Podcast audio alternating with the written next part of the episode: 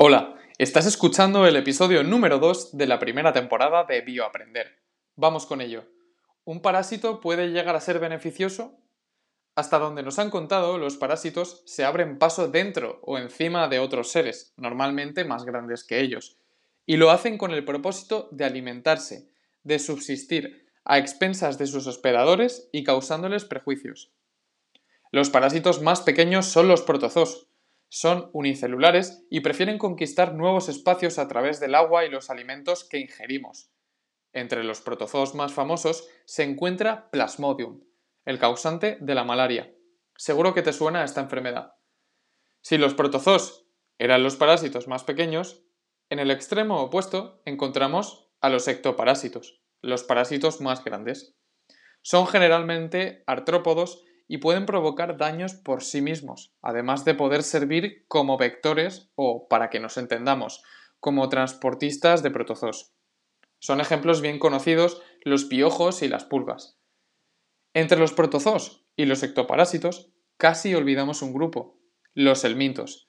Tienen forma de gusano y suelen desplazarse por el intestino, la sangre y otros tejidos de los hospedadores a quienes infectan, a diferencia de Plasmodium, de los piojos y de las pulgas, Strongyloides es un helminto poco conocido, pero te voy a contar algo muy interesante acerca de él. Strongyloides es un género de helmintos que infecta a humanos, gatos y perros.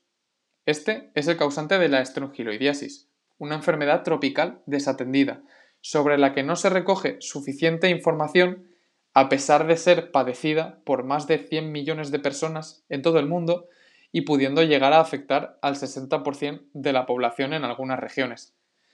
Pero, aunque en la mayoría de los casos Strongyloides se dedique a parasitar y causar daños en su hospedador, ¿esto es siempre así? Algunos investigadores están explorando el comportamiento del helminto y nada parece estar claro. Hay mucha controversia. Y la controversia no hace sino indicar que existe la probabilidad, por pequeña que sea, de que este parásito no siempre cause daños, sino que incluso pueda llegar a ser beneficioso en casos de pacientes que sufren otras enfermedades. La pregunta es, si el parásito fuera beneficioso en algunos casos, ¿en qué casos lo sería? ¿Qué condiciones habrían de reunir estos pacientes para conseguir los favores del helminto? Strongyloides se transmite desde el suelo atravesando la dermis de los pies, las manos, la espalda o las nalgas, por ejemplo.